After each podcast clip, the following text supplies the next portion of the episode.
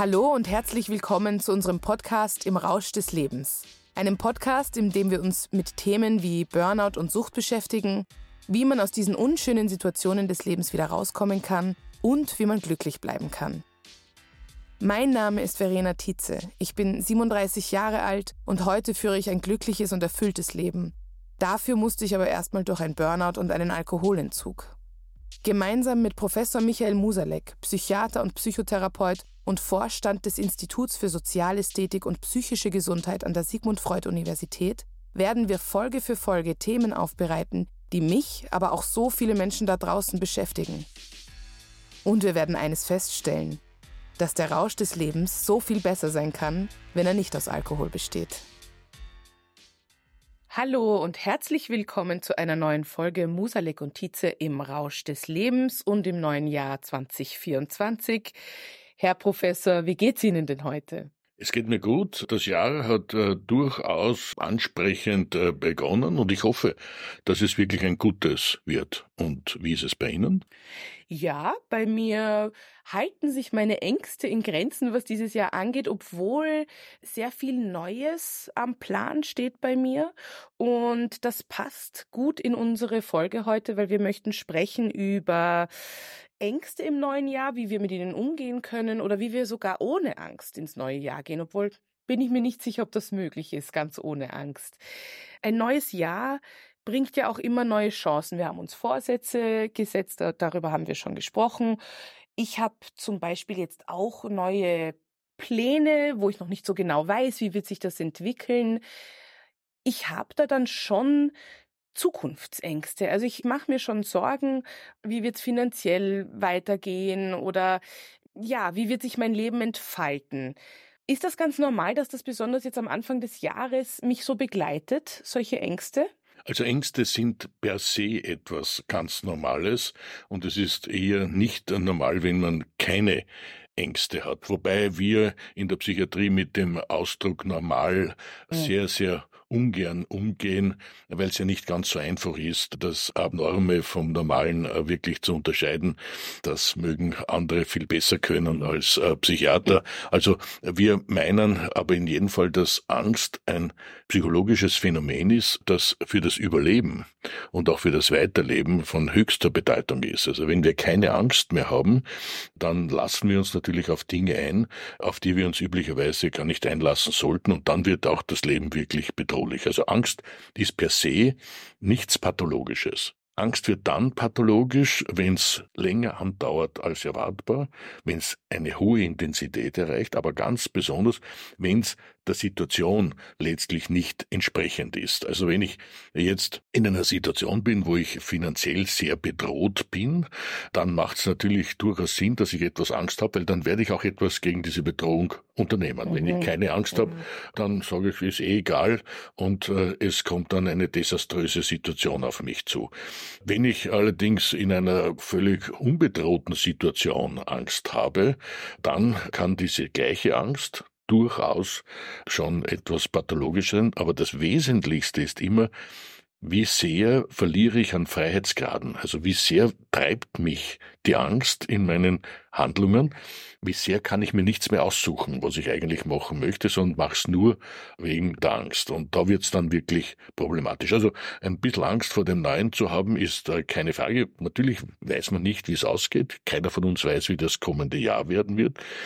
Wir befinden uns in einer Situation, die natürlich belastend ist. Wir haben äh, die Infektionserkrankungen, die nicht abgeschafft worden sind, nur weil man nicht mehr drüber spricht. Mhm. Wir haben eine äh, Finanzsituation, die wesentlich schlechter ist, als die noch vor einigen Jahren gewesen ist. Wir haben Unruheherde auf der ganzen Welt. Wir haben Krieg relativ nahe zu uns und auch die Gefahr, dass die großen Mächte nicht mehr nur kleine Stellvertreterkriege führen, sondern vielleicht wirklich ins Kriegsgeschehen eingreifen. Also wir haben schon Situationen, die uns Angst machen können. Allerdings dürfen diese Ängste nicht dazu führen, dass wir uns dann zurückziehen, quasi in unser Schneckenhaus und sagen, ich mache am besten gar nichts mehr, sondern es geht darum, einfach mit Elan trotzdem in das Jahr hineinzugehen, was nicht ganz so einfach ist. Mhm. Eben, da haben Sie gerade schon was ganz Wichtiges angesprochen. Ich habe das Gefühl, um uns herum gibt es halt so viele Dinge, die uns jetzt derzeit Angst machen und dass diese Angst sehr lähmend sein kann. Und was ich noch mitbekomme, ist, dass jetzt ganz viel gesprochen wird von, naja, manifestiere dir einfach deine Träume und dass man sich einfach das quasi mit positiven Affirmationen schönreden soll oder dass man das dreht. Und jetzt ist meine Frage, setze ich mir da dann Scheuklappen auf oder geht es wirklich darum, dass ich ein gewisses Urvertrauen ins Leben habe, dass es für mich schon gut ausgehen wird? Und das sind doch zwei Paar Schuhe oder? Also es ist ohne Zweifel so, wenn wir in eine Situation kommen, die angstmachend ist, die bedrohlich ist, dann ist das einfach scheißlich für uns. Und es macht überhaupt keinen Sinn, das Scheißliche zu beschönigen. Also sagen, eigentlich ist es eh schön, dass es jetzt so ist, wie es ist. Mhm. Nein, es ist nicht schön. Aber auf der anderen Seite, das Schöne ist deshalb nicht abgeschafft. Nur weil es irgendwo einen Krieg gibt, äh, heißt es nicht, dass die Natur plötzlich nicht mehr schön ist. Nur weil zwei Parteien miteinander streiten oder mehrere Parteien miteinander streiten, heißt es nicht, dass ich nicht eine schöne Beziehung äh, führen kann und erleben kann und erleben darf. Nur weil es einfach unglaublich viel Umweltverschmutzung gibt und auch äh, akustische Umweltverschmutzung gibt, Lärmbelästigung gibt, ist nicht die schöne Musik abgeschafft.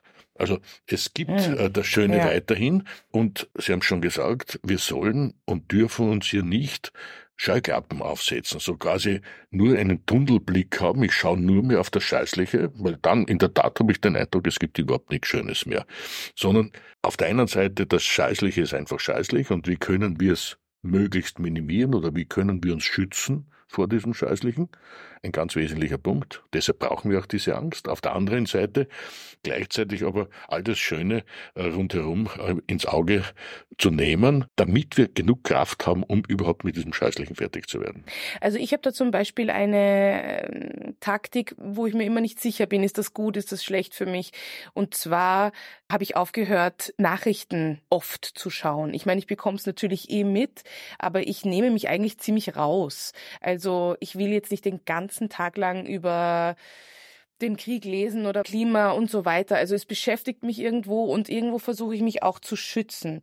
Ist das jetzt eine gute Taktik, wenn ich sage, ich will mich rausnehmen mehr und ich will zum Beispiel in ein Konzert gehen und die Musik genießen und einmal alles, was los ist in der Welt, weglassen oder ist das dann ignorant? Also ich kämpfe da ja mit mir selbst auch. Es ist eine sehr gute Taktik, äh, die Sie hier anwenden. Es wäre eine schlechte Taktik, wenn wir gar nie uns informieren, was in der Welt los ist, also wenn okay, wir uns völlig ja. herausnehmen, denn dann können wir natürlich auch mit den Gefahren der Welt nicht mehr umgehen. Mhm. Aber auf der anderen Seite die ganze Zeit sich damit zu beschäftigen, ist insofern eine schlechte Taktik, als wir dann die ganze Zeit bedroht sind, auch diese Bedrohung permanent erleben, selbst dann, dann, wenn wir gar nicht persönlich bedroht sind und damit Kraft verlieren. Also wir brauchen das Schöne als Kraftquelle und es ist einfach die beste Kraftquelle, die wir zur Verfügung haben. Also das eine ist Nahrungsaufnahme und Trinken, also nicht Alkohol trinken, sondern mhm. anderes. Trinken, was einfach lebenserhaltend ist und auf der anderen Seite das Schöne. Das sind die Energiespender schlechthin, die wir zur Verfügung haben und die müssen wir uns letztlich genehmigen. Und wenn wir dauernd nur Nachrichten schauen, dann funktioniert das nicht, denn es gibt noch immer dieses, ja, man kann fast sagen, äh, es ist ein unumstößliches Gebot, nur Bad News are Good News. Und ich habe mich auf die Suche gemacht, um Studien zu finden, die das belegen. Ich habe auch mit einigen äh, Kommunikatoren gesprochen, auch äh, mit Menschen, die in den Medien tätig sind, und keiner konnte mir plausibel sagen, warum Bad News Good News mhm. sind, sondern das wird tradiert. Alle sind davon überzeugt, dass es so ist. Aber ich persönlich zum Beispiel, ich würde unglaublich gerne Nachrichten sehen, wo es 50 zu 50 ist. Also nicht, mhm. wo nur schlechte Nachrichten sind und dann hinten nach gibt es dann so, so ein ganz ein kleines Stückerle, nicht? etwas Lustiges oder etwas Nettes, wo das einfach ausgeglichen ist, diese Berichterstattung. Ich bin überzeugt davon, die Menschen würden sich das zumindest so gerne anschauen wie heute all die Bad News. Allerdings würde es große Herausforderungen für die Produzenten sein, denn da muss man sich natürlich auch ein bisschen mehr Gedanken machen, als nur einfach das, was vor der Haustür scheißlich ist, zu filmen. Es gibt ja mittlerweile diesen Constructive Journalism, der das versucht. Also der versucht, dass es so eine 50-50 Aufteilung gibt von positiven Nachrichten, von negativen Nachrichten. Aber es wird vielleicht auch noch ein bisschen eine Zeit dauern, bis das bei uns so ankommt, weil ich habe auch das Gefühl, in Österreich haben wir schon sehr viele Negativschlagzeilen. Also ich denke, das ist ein ganz wunderbarer Ansatz. Mhm. Er ist halt äh, ja noch ein zartes Pflänzlein, aber es gehört gegossen, es gehört gepflegt und dann wird auch ein wunderbarer Baum draus werden. Also wir leben eigentlich schon ein bisschen in einer Angstgesellschaft, oder? Also jetzt nur als Anekdote bevor ich oder als ich in meinen Burnout gegangen bin, habe ich auch so gearbeitet, dass ich irrsinnige Angst hatte. Ich hatte Angst vor meinen Chefs, ich hatte Angst davor, dass ich meine Arbeit nicht genug mache, nicht gut genug mache, nicht genug arbeite sowieso von den Stunden her. Also ich lebe jetzt schon ein ganz anderes Leben, aber das war harte Arbeit und, und ich bin seit Jahren in Therapie. Aber ich kann mich erinnern, ich war zum Beispiel angstzerfressen eigentlich. Ich hatte Angst vor meinen beruflichen Zielen, vor den Menschen, mit denen ich gearbeitet habe. Auch nebenbei, ich hatte auch Angst vor Männern und vor Daten. Ich hatte Angst vor so vielen Dingen. Ich glaube nicht, dass ich da ganz alleine bin mit dieser Entwicklung. Ich bin ganz sicher, dass Sie nicht alleine sind. Es ist in der Tat so, dass diese Ängste weit verbreitet sind. Und wir haben zwei zusätzliche Probleme. Das eine ist, dass man über diese Ängste praktisch nicht sprechen kann als Frau heute noch immer ein bisschen leichter als als Mann. Als Mann geht das schon überhaupt nicht, weil ein Mann hat einfach keine Angst. Mhm. Aber wir haben natürlich genauso all die Ängste, die Sie hier angeführt haben. Nur das geht einfach schlecht nicht, dass man darüber spricht. Und das Zweite halte ich für das Problematischere. Und das ist, dass es sehr viele Menschen, sehr viele Institutionen gibt, die letztlich Angst schüren mhm. die also meinen, man muss Mitarbeitern und Mitarbeitern äh, so richtig Angst machen, denn dann funktionieren sie erst richtig, was übrigens psychologisch ganz und gar nicht stimmt. Äh, ganz im Gegenteil. Wir wissen, dass umso mehr Angst besteht, desto schlechter ist die Leistung. Je mehr Freude man an der Arbeit hat, desto besser ist die Leistung. Also da gibt es viele Untersuchungen dazu. Nichtsdestotrotz hält sich das noch immer. Das beginnt schon in der Schule, dass den Kindern Angst ja, gemacht wird. Genau wenn das nicht ist, dann wird das und das als Strafe sein oder wird das und das äh, passieren. Mhm. Leider auch in manchen Religionen und ganz besonders in der Politik, wo einfach Menschen Angst gemacht wird vor Fremden, ja. vor Erkrankungen, ja. äh, vor was auch immer, vor der Finanzkrise, vor den Bösen, die da draußen sind und damit eben etwas mehr Wählerstimmen geglaubt werden zu bekommen und kurzfristig funktioniert das ja auch. Das Problem bei der Angst ist nur, wenn sie zu lang dauert, dann bricht sie letztlich ab und dann kümmert man sich überhaupt nicht mehr drum. Also wenn wir den Bogen überspannen, dann äh, passiert entweder Krankheit, oder wir ziehen uns einfach zurück und sagen, ich möchte mit all dem überhaupt nichts mehr zu tun haben, was natürlich im politischen Bereich ganz fatal äh, wäre, überhaupt dann, wenn es sich um eine Demokratie handelt. Ist das auch das, was bei mir passiert ist dann? Also ich bin ja quasi, ich hatte eine Angststörung und dann bin ich ins Burnout gegangen. War das quasi genau, dieser genau. Kipppunkt? Sie sind, Sie sind in einer massiven Anspannung gewesen. Ja. Das vegetative Nervensystem fährt hoch, der Sympathikotonus wird immer stärker ja. und irgendwann einmal halten wir es einfach nicht aus und dann bricht es weg. Der Parasympathikotonus überwiegt und man ist dann in der Depression, in der mhm. Lethargie mhm. und schafft gar nichts mehr.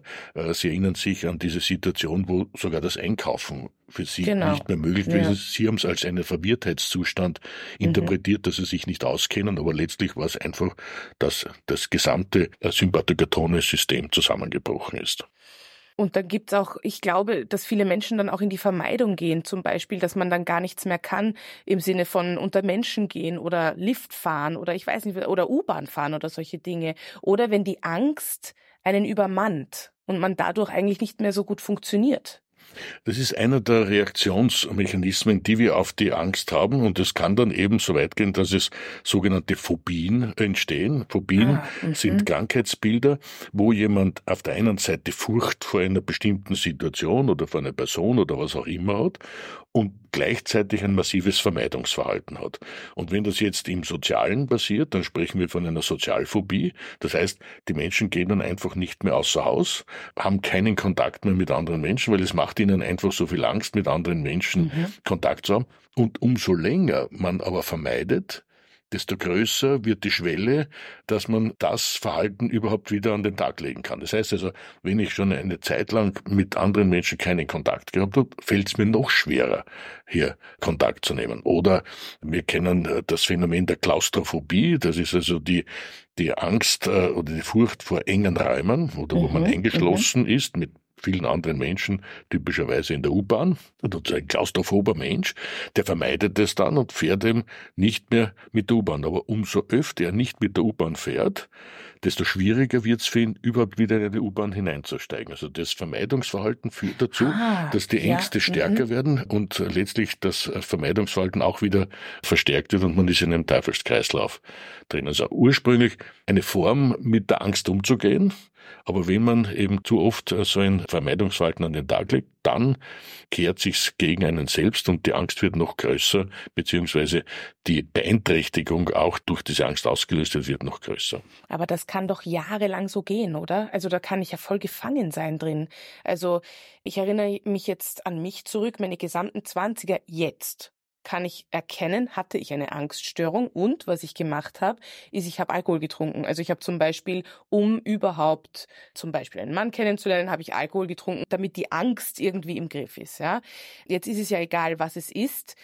Offensichtlich habe ich ein Jahrzehnt gebraucht oder es hat das Burnout gebraucht eigentlich, dass ich was tue. Also das heißt, mein Burnout war quasi mein Glücksfall, dass ich dann tatsächlich in Therapie gehe und so. Was können wir denn Menschen raten, die zum Beispiel nicht mehr in die U-Bahn steigen wollen oder was auch immer es ist, dass man das schafft, diesen Wechsel, dass man was dagegen tut eigentlich? Phobien zu behandeln ist etwas sehr, sehr Schwieriges und muss auch sehr individuell gestaltet sein. Aber Sie haben schon zwei wesentliche Mechanismen genannt. Das eine ist also das Vermeidungsverhalten, was die meisten Menschen machen. Also ich, ich schaue, dass ich gar nicht in die Situation komme. Oder ich nehme eine Substanz zu mir, die einfach die Angst löst. Genau. Und wo ich keine Angst spüre. Und da gibt's äh, zwei Möglichkeiten. Äh, das eine sind sogenannte Tranquilizer oder Tranquilantien. Das sind also Medikamente, ah, ja. die auch übrigens zu sehr schweren Abhängigkeiten führen können. Mhm. Auf der anderen Seite ist aber natürlich der Tranquilizer schlechthin, der am besten verfügbar ist, da ist Alkohol. Mhm. Dann haben Sie 24 äh, Stunden an jeder Tankstelle, womit auch der Ausdruck Tankstelle eine besondere Bedeutung bekommt, aber gut wie auch immer. ja, ist immer vorhanden. Ne? Das, ja, ja. Das war nicht immer so. Weiß, das war nicht immer so. War auch auf einer Tankstelle. Genau, und da wir wissen, dass die Verfügbarkeit äh, eines Suchtmittels natürlich die Zahl ja, äh, derer, die dann abhängig werden, treibt, dann können wir uns vorstellen, was diese Maßnahme dann letztlich auch für Auswirkungen hat. Was man jetzt therapeutisch macht, ist natürlich, dass man nicht mit diesen Substanzen arbeitet und auch nicht das Vermeidungsverhalten letztlich weiter kultiviert, sondern ganz langsam, schrittweise versucht, eben sich mit diesen Situationen auseinanderzusetzen unter sehr kontrollierten und, und sicheren Bedingungen. Also wenn wir jetzt die, die U-Bahn hernehmen, da geht es nicht darum, dass man dann zur Stoßzeit äh, jemanden hineinstoßt äh, in seinen überfüllten Waggon, ja. weil das natürlich äh, zu einem massiven Outburst kommt der Angst. Es hat solche Aversionstherapien oder Expositionstherapien gegeben. Sie gibt es auch zum Teil noch immer, aber sind also durchaus umstritten und nur unter ganz bestimmten mhm. Voraussetzungen überhaupt durchführbar. Aber man beginnt zum Beispiel, dass man am Sonntag früh einmal nur durch die U-Bahn-Station durchgeht. Ja? Aha, und ja. wenn man das mhm. schon gut kann und mhm. das schafft in Begleitung eines Menschen, dem man vertraut, dann versucht man es einmal alleine, dass man mhm. durchgeht. Und dann eben vielleicht eine Station einmal an einem Sonntagvormittag, da ist am allerwenigsten los oder Sonntag in der Früh, mhm. wo man mehr oder weniger alleine in diesem Raum drinnen ist und wieder dieses Gefühl des Abgeschlossenseins ja, typisch für die Klaustrophobie ist ja dieses Gefühl, ich kann nicht flüchten, ich kann da nicht heraus. Ne? Ja, Deshalb ja. haben das auch so viele Menschen im Flugzeug. Und zwar nicht, wenn das Flugzeug abgehoben hat, sondern wenn die Türen das erste Mal zugehen. Ah, ja, da kommt man einfach da nicht mehr raus. Oder typischerweise im Theater müssen Sie nur schauen, wer sich immer am Rand hinsetzt. Ne? Es gibt Menschen, die sitzen nie in der Mitte, sondern sie sitzen immer am Rand, weil da können sie wenigstens aufstehen, während aus der Mitte müssen alle anderen aufstehen während der Vorstellung. Also kommt man quasi nicht raus. Also man beginnt also mit kleinen Schritten und irgendwann einmal ganz zu Ende kann man dann auch zur Stoßzeit wieder mit der U-Bahn fahren. Meist ein sehr, sehr langer Prozess. Mhm. Und wir dürfen nicht vergessen, bei vielen der Phobien gibt es auch noch Depressionen im Hintergrund, die letztlich diese Phobie befeuern. Mhm. Also wenn die in einem depressiven Zustand sind, dann geht es natürlich noch viel schwieriger zu behandeln. Also eine komplizierte Sache letztlich aber eine gute Prognose. Man muss halt nur sehr, sehr schrittweise damit umgehen. Die allermeisten Menschen haben aber nicht so eine schwere Störung, sondern haben so leichte Formen und vermeiden und vermeiden.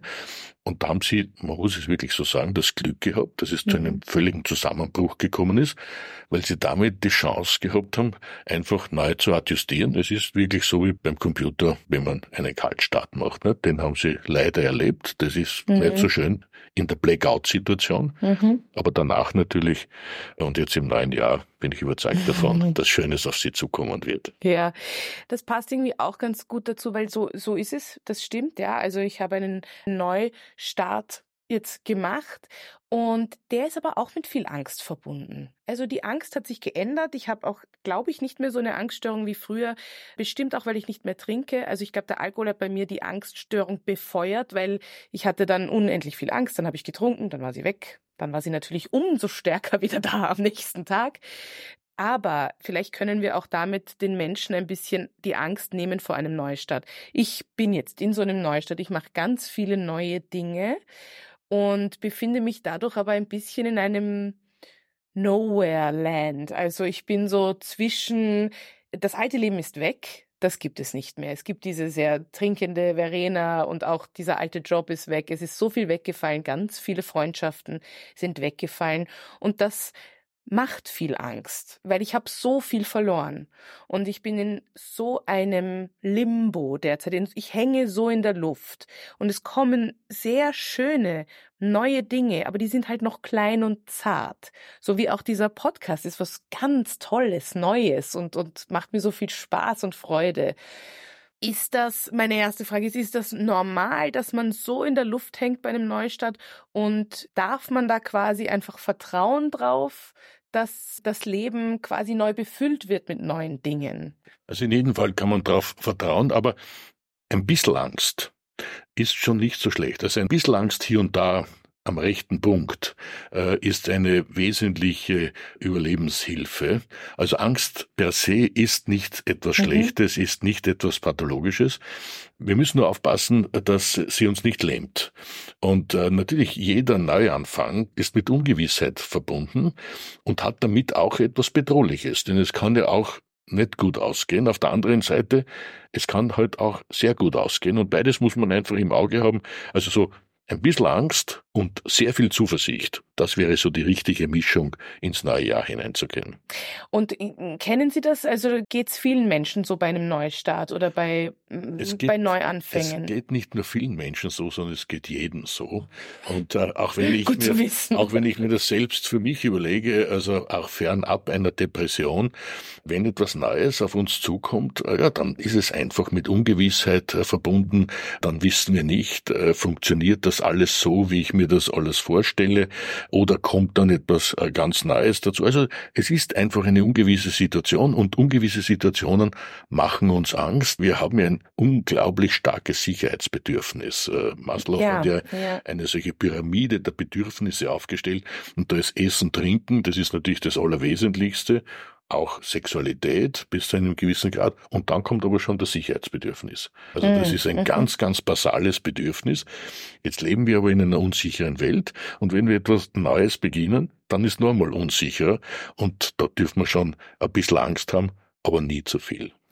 Gut, das heißt, wir umarmen ein bisschen auch die Ungewissheit, oder? Also wir geben uns ihr ein bisschen hin oder versuchen das. Und auch die Ängste umarmen wir ein bisschen, mhm. äh, denn auch wenn wir liebevoll mit uns umgehen, wo wir ja das letzte Mal äh, mhm. äh, sehr ausführlich drüber gesprochen haben, da braucht es eben auch einen liebevollen Umgang mit unseren Unsicherheiten und auch mit unseren Ängsten. So wie wir auch bei anderen Menschen, wenn die ängstlich sind, dann versuchen wir sie zu beschützen, dann versuchen wir ihnen zu sagen, schau, das und das gibt es an Sicherheit trotzdem und genau genauso sollten wir auch mit uns selbst umgehen.